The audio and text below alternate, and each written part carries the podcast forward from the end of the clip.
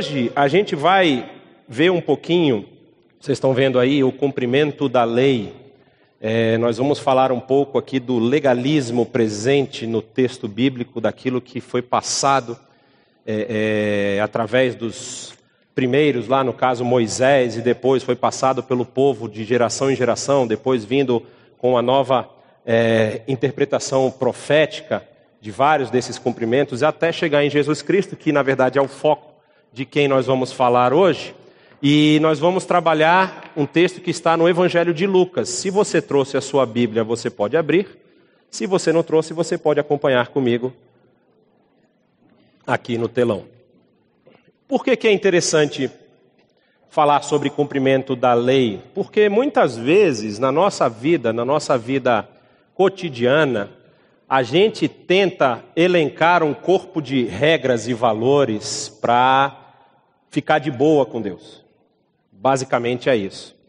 Ah, quando você vai perceber como Israel reagiu ao decálogo, as dez leis que Deus passou lá no Monte Sinai para Moisés e depois os desdobramentos dessa lei, que no somatório aí os rabinos judeus dizem que são 613 mandamentos que tem no Antigo Testamento que precisam ser seguidos é, a gente vê daquele, a, a perspectiva que Israel assumiu com relação àquilo parece, parece ter sido uma perspectiva de, vamos dizer assim, de ficha limpa.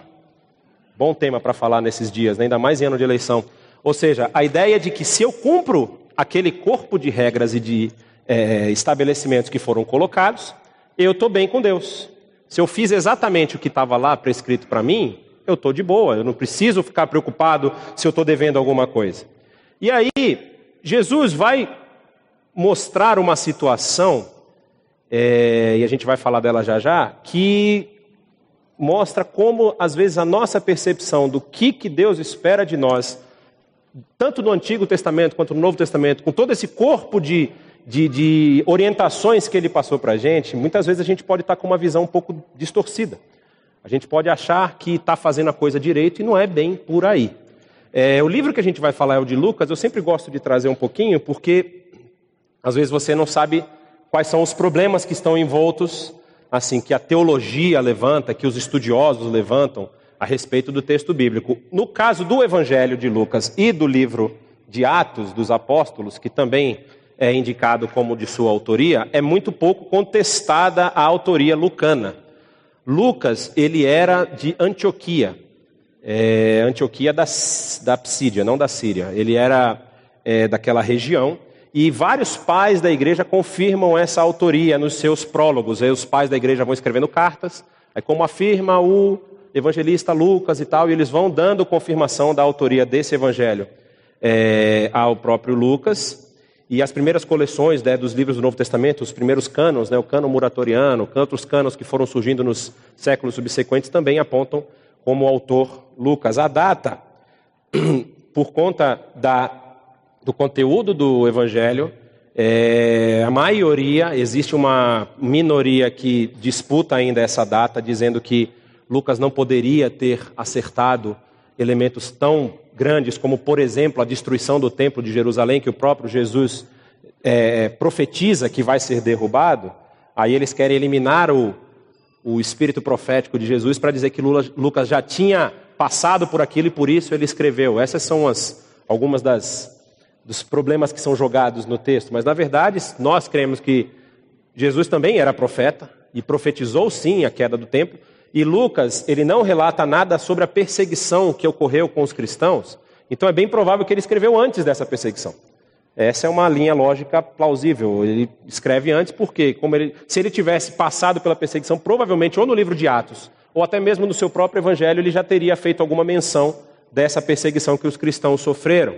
E aí também temos a questão do local da possível é, é, escrita desse evangelho, que pode ter sido enquanto Paulo estava encarcerado em Roma, Lucas, como um, um, fiel discípulo do apóstolo Paulo, escreve a partir das experiências de Paulo o livro de Atos e faz um levantamento histórico a respeito da vida de Jesus. Lucas não viveu com Jesus. Isso é uma informação que talvez você precise guardar. Talvez não, você precisa guardar, mas talvez você não tivesse.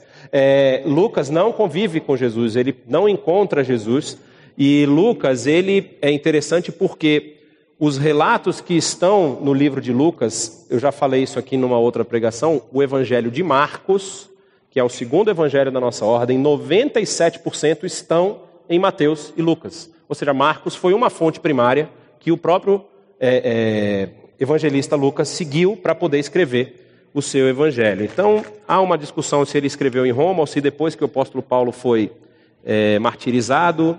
E essa data de martírio do apóstolo Paulo também é uma dificuldade, porque pode ter sido 62, pode ter sido 67, e aí há uma, há uma disputa aí com relação a essa, é, esse local. Porque se Paulo está vivo, provavelmente Lucas escreveu de Roma. Se Paulo já foi martirizado, Lucas, como também mencionam alguns dos pais da igreja, volta para a região de Antioquia e ele pode ter escrito esse evangelho lá. O trecho que nós vamos ver hoje, ele é um trecho que só está no evangelho de Lucas. Ele é um trecho do evangelho que não foi compartilhado nos outros evangelhos. Parte desse trecho, no caso, há no evangelho de Marcos e no de Mateus essa mesmo, esse mesmo questionamento.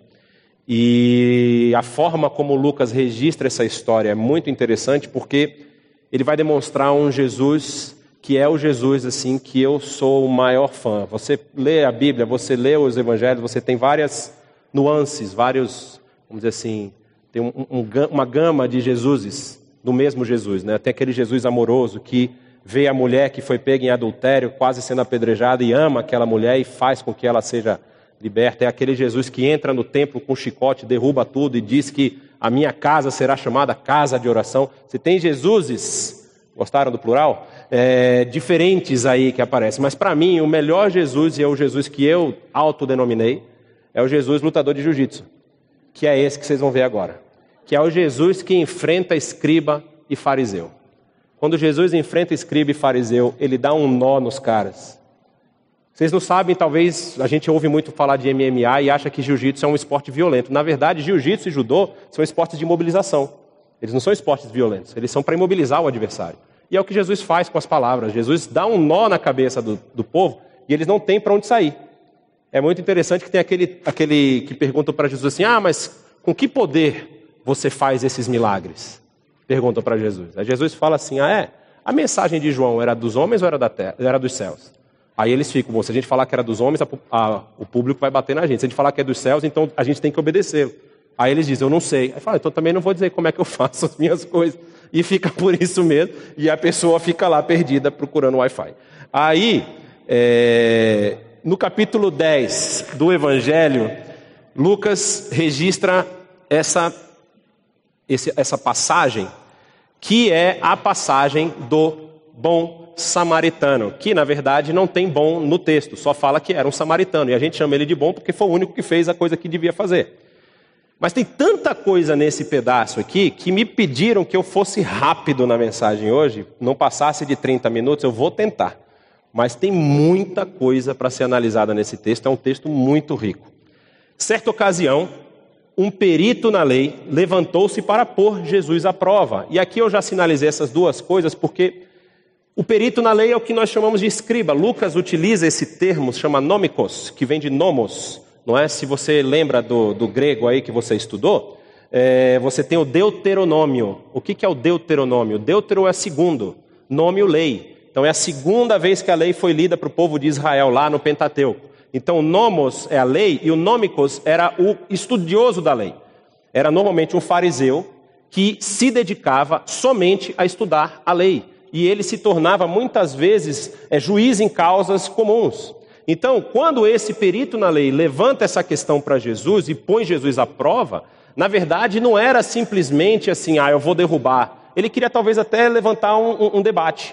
E essa pergunta que vai acontecer aqui depois, ele pergunta, mestre, o que eu preciso fazer para herdar a vida eterna, aparece nos outros evangelhos.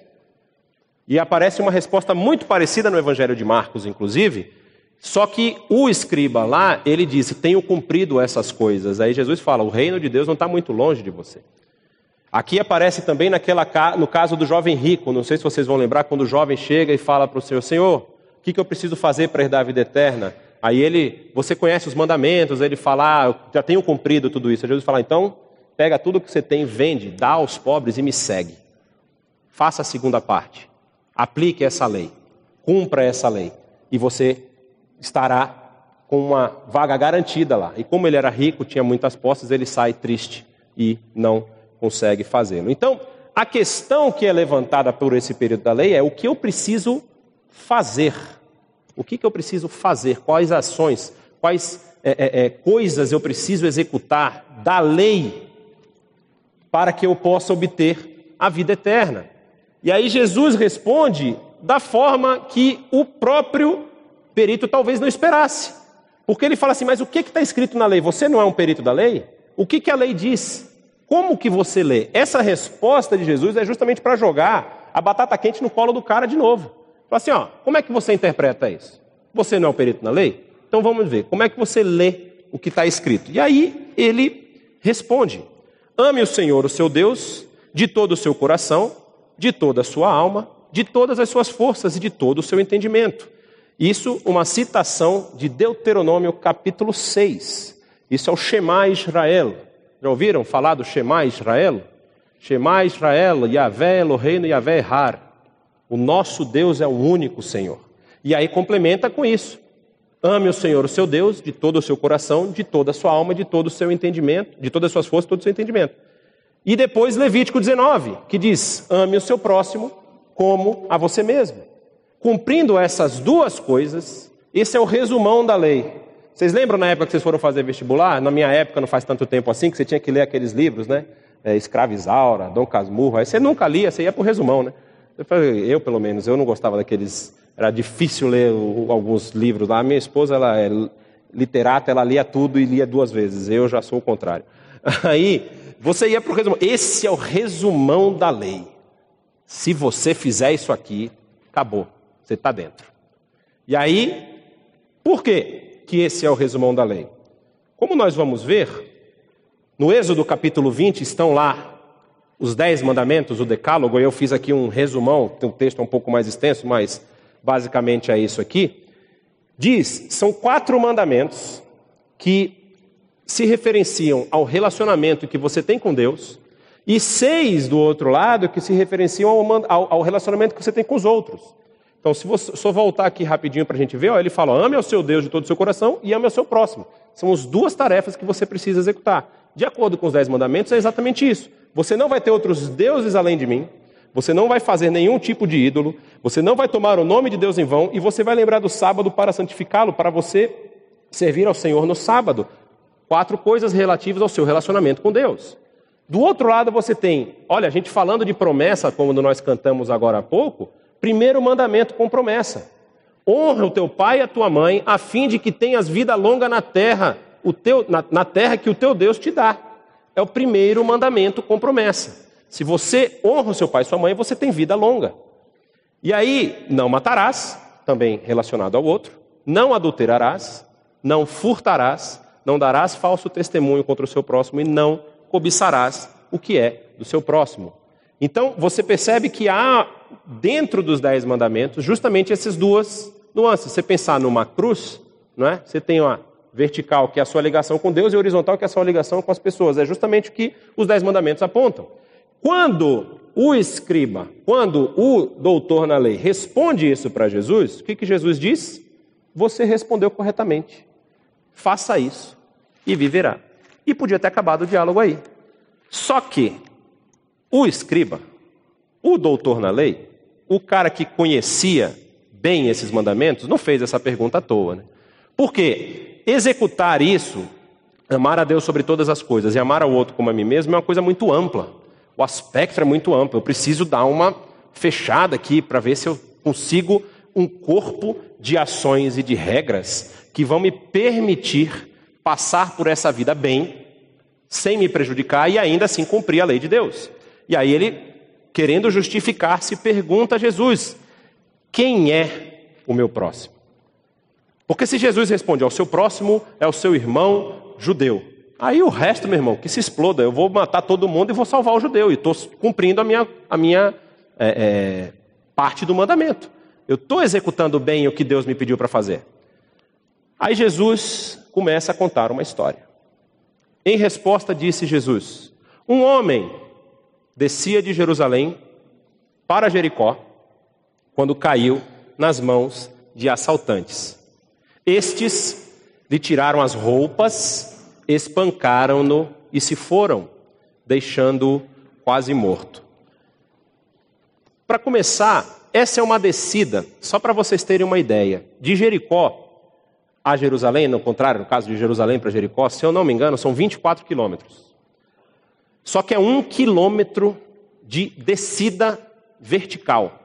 Jerusalém está a 800 metros acima do nível do mar, Jericó está a 240 abaixo do nível do mar. Vocês sabem que o Mar Morto está abaixo do nível do mar, 432 metros, foi o último número que, me, que, eu, que eu me recordo.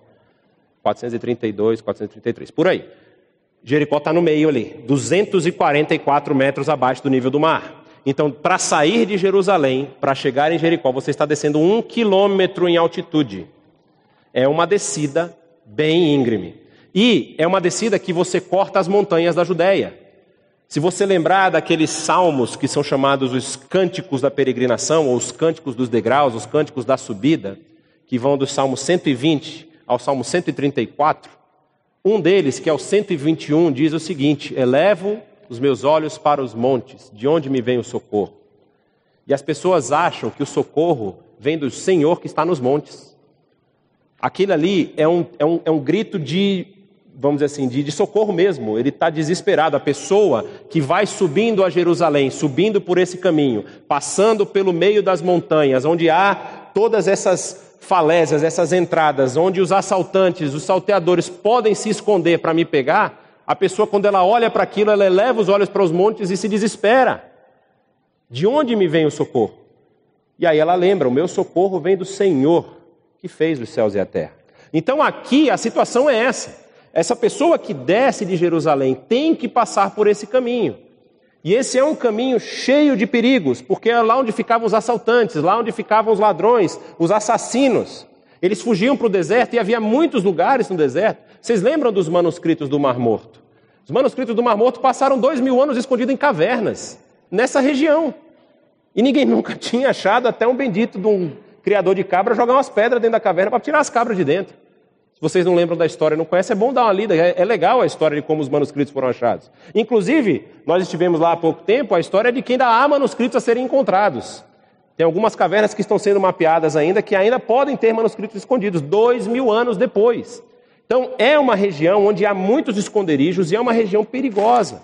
É uma região que pode trazer, sim, perigo e até tirar a vida dos viajantes. Então, o homem que descia caiu na mão de assaltantes. E diz aqui que lhe tiraram as roupas. O que indica, o que indica que não era talvez um homem de posses. Porque não fala que roubaram o seu ouro, o seu dinheiro e as suas roupas. Não. Provavelmente o cara não tinha muita coisa, então levaram o que ele tinha, que eram as roupas. E deixaram o cara lá, espancaram e se foram, deixando-o quase morto. Até aqui tudo bem. Jesus está contando a história de um cara que descia e foi espancado, como era algo comum, não era algo que era tipo assim, Jesus não estava tirando um coelho da cartola, ele estava contando algo da situação cotidiana do povo lá. E aí diz, continuando o texto: aconteceu de estar descendo pela mesma estrada um sacerdote, quando viu o homem, passou pelo outro lado. E assim também um levita, quando chegou ao lugar e viu, passou pelo outro lado. E nós já começamos a esquentar o coração de raiva desses dois aqui, né? Como pode eles não ajudarem uma pessoa em necessidade? Como pode um levita e um sacerdote passarem ao largo? E aqui vem a beleza do texto. Por que, que eu digo que Jesus luta jiu-jitsu? Porque aqui ele está dando um nó na cabeça do escriba. O que, que acontece com o sacerdote e com o levita? Se vocês lembram lá, quando Davi leva o tabernáculo para a região lá de Jerusalém, aonde ele vai ficar, ele também estipula regras de serviço no tabernáculo, que depois ser, são você as mesmas que vão ser seguidas no templo. Então você tem as famílias dos levitas e dos sacerdotes que deveriam de tempos em tempos servir ao Senhor por um ano. Eles iriam para Jerusalém, serviriam ao Senhor, depois terminariam o seu serviço e voltariam para suas casas. Isso está lá nos livros de Samuel. E aí, o que, que acontece aqui? Quando Jesus coloca dessa forma que um sacerdote e um levita desciam de Jerusalém, ele está insinuando que esses dois tinham acabado de passar um ano no serviço do Senhor. Eles estão voltando para a sua casa, voltando para as suas famílias, e eles estão no que a gente poderia dizer, dentro da cultura de Israel, no suprassumo da santidade, porque eles estavam servindo ao Senhor, diretamente ao Senhor, na casa do Senhor. Passaram um ano fazendo esse serviço. E aí vem primeiro o sacerdote, o líder máximo na questão de religiosidade, que deveria conhecer bem o que precisaria ser feito. E é interessante que alguns estudiosos eles falam assim, como Lucas colocou, ele fala assim, e assim também um levita, é bem capaz de que os dois tinham campo de visão. Um viu o outro. O levita via o sacerdote. Então, quando o sacerdote, que era o líder máximo, passou ao largo, o levita foi e seguiu. O que, que isso tem de importante aqui?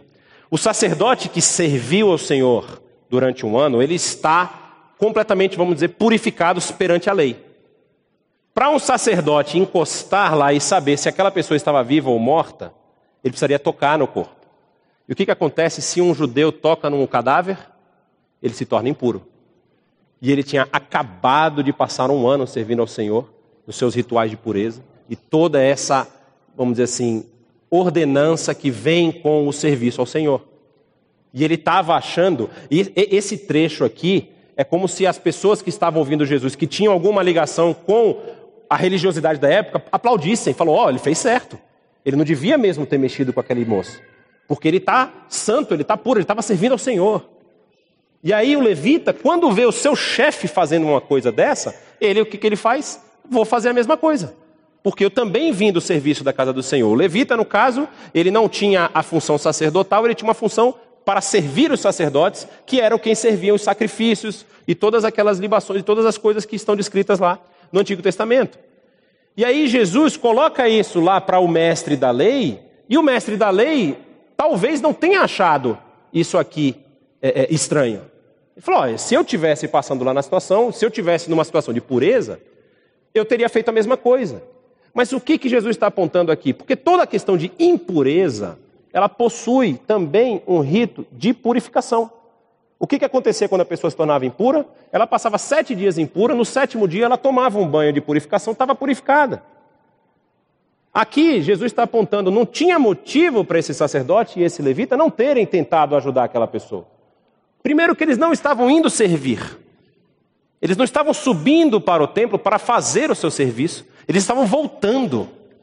Isso não impediria que eles executassem a sua função, ou está, é, é, traria algum incômodo durante sete dias, mas depois eles estariam purificados novamente. Mas a religiosidade, o cumprimento da lei, de acordo com a interpretação que eles estavam tendo, não os permitia fazer isso. Porque a lei estava sendo vista de tal forma que ela estava superando ao próprio sentido dela. Vocês vão lembrar que durante os sacrifícios e tudo mais, muitos profetas se levantaram quando o próprio Deus mandava o profeta dizer para o povo que ele não queria mais sacrifícios. O que, que ele queria?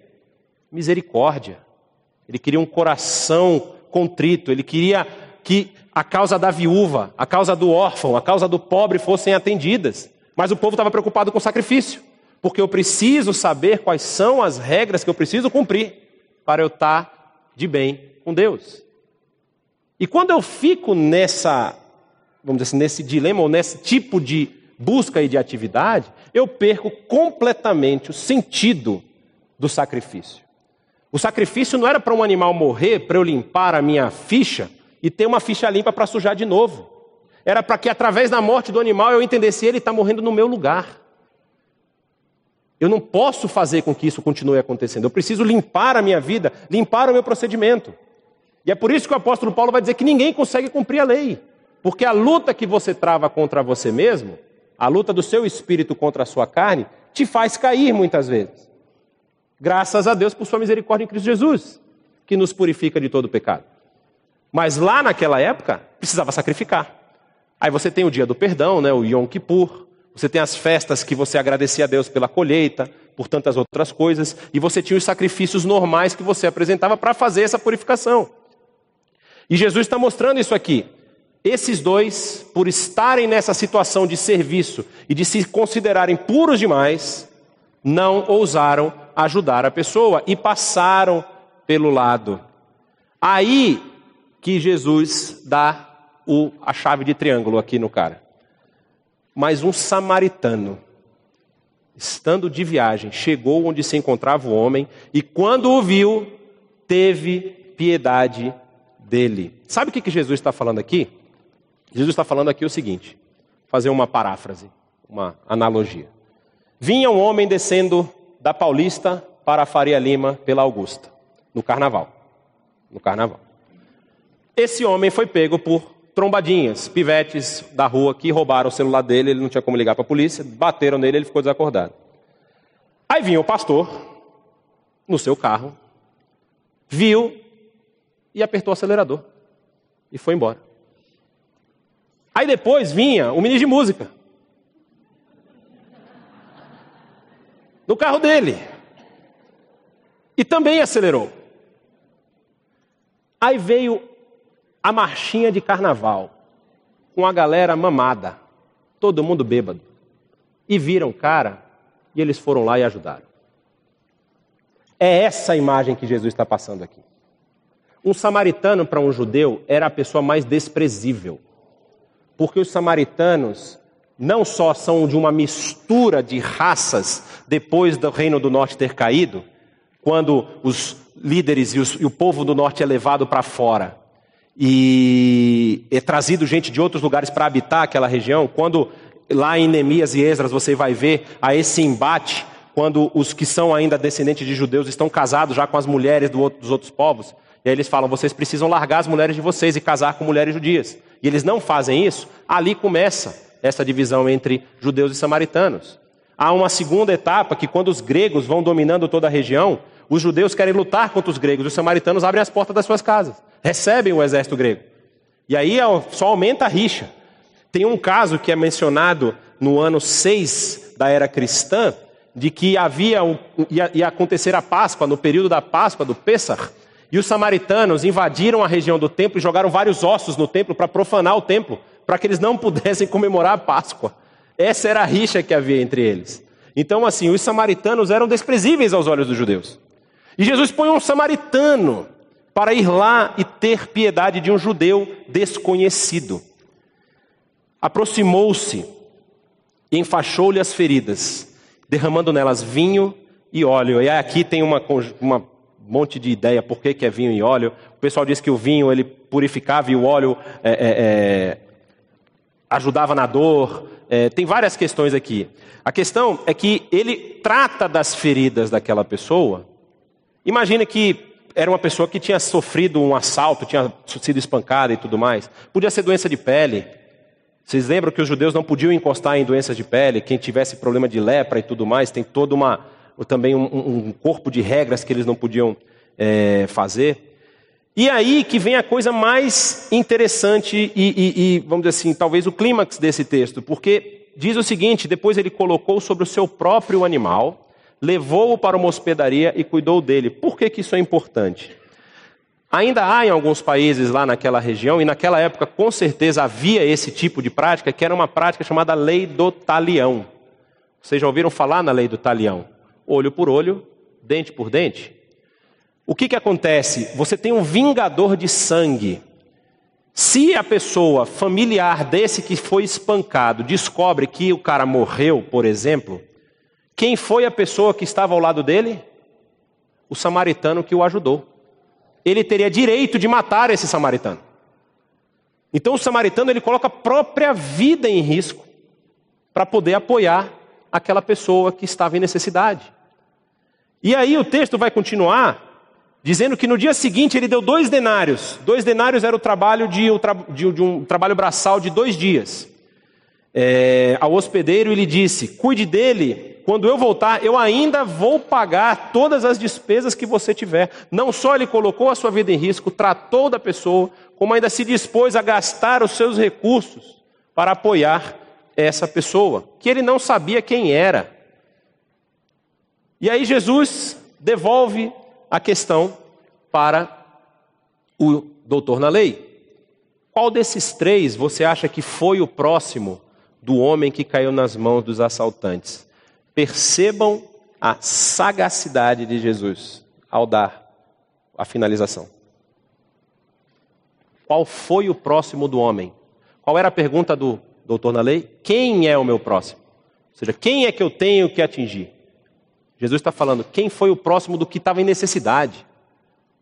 Não de você que está querendo oferecer ajuda, mas quem foi o próximo daquele que estava em necessidade. Não importa para Jesus quem eu quero ajudar, para ele importa quem está precisando de ajuda.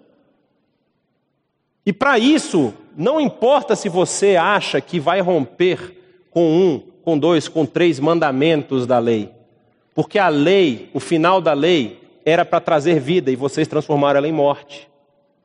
É isso que ele está dizendo. A lei era para que vocês tivessem vida. E a forma como vocês interpretaram está levando à morte. Porque pela lei, um, um, sacerdote e um levita não ajudaram a pessoa. Porque achavam que estariam descumprindo a lei. Então, a interpretação da lei, que muitas vezes nós podemos fazer, das coisas que nós devemos agir, como nós devemos agir, como nós devemos nos portar, ela precisa estar embasada justamente nisso. Eu estou gerando vida ou estou gerando morte. Muitas vezes, por não querer me contaminar, eu não vou querer executar certos tipos de coisas, como, por exemplo, ajudar uma pessoa na rua. Como, por exemplo, servir de ombro amigo para uma pessoa que está em dificuldade, que está com uma necessidade muito grande. Despender do meu próprio recurso para abençoar alguém. Ah, não, mas isso aqui é para Deus. Isso aqui eu estou separando para Deus. Gente, Deus não precisa de dinheiro, não. Não sei se vocês. A gente já falou isso algumas vezes aqui, mas Ele é dono de tudo. E Ele levanta recurso onde Ele quer. Então, assim, que nós não deixemos que a nossa interpretação, que a nossa visão de religiosidade interfira no nosso papel de sermos o próximo do irmão necessitado. Ele vai dizer no final: aquele perguntou quem é que foi o próximo do homem que caiu na mão dos assaltantes. O respondeu o perito na lei: aquele que teve misericórdia dele. E aí Jesus diz: vai você e faz o mesmo. Tudo que nós fazemos como igreja é para entregarmos dessa misericórdia de Deus às pessoas. Se nós estamos fazendo qualquer atividade, qualquer coisa, que seja para limpar a minha barra com Deus, nós estamos fazendo errado. Nós somos instrumentos dele, nesse mundo que nós estamos, para derramar da sua graça na vida das pessoas que nos cercam. E, gente, não falta oportunidade não falta oportunidade para abençoar as pessoas. O que eu não posso fazer é deixar que a minha religiosidade interfira nessa ação. Eu não posso deixar, por exemplo, que o meu vizinho, ah, mas ele gosta de carnaval, eu quero mais é que ele se acabe no mundo. Meu vizinho é o alvo da misericórdia de Deus. A pessoa que está pedindo dinheiro no sinal é o alvo da misericórdia de Deus o seu chefe mala é alvo da misericórdia de Deus. Então, que você transforme todo o seu conhecimento, ou a sua busca de conhecimento pelas questões que estão na Bíblia, as questões da lei, em ações de misericórdia em prol das outras pessoas. Vamos orar? Baixe sua cabeça. Pai querido, a tua palavra ela é muito rica em nos trazer ensinamentos a respeito de como devemos viver a nossa vida. E, Senhor, nesse momento nós queremos te pedir que a tua mão de poder venha transformar o nosso entendimento. Para que nós não sejamos, ó Pai, escravos do legalismo que muitas vezes nós estamos imersos, das atividades corriqueiras que nós temos na nossa igreja, as atividades corriqueiras que nós colocamos como prioridade das nossas vidas. Ó Pai, que todas as atividades que nós executemos em Teu nome sejam para derramar da Tua misericórdia na vida das pessoas que nos cercam, das pessoas que estão necessitadas, e que nós possamos ser agentes de transformação nesse mundo que nós vivemos, para que pessoas que estão enlutadas, que estão passando por batalhas, que estão passando por dificuldades, possam receber o amparo da tua mão e que eles recebam, se for da tua vontade, através das nossas vidas. Usa-nos, Senhor. Transforma o nosso entendimento, transforma como nós temos visto a tua palavra, como nós temos visto a nossa ação aqui nesse mundo, para que nós possamos ser esses agentes do teu reino onde quer que estejamos. E nos perdoa, Senhor, se muitas vezes utilizamos nosso ativismo religioso como desculpa para não executarmos a tua vontade. É assim que oramos, no nome de Jesus. Amém.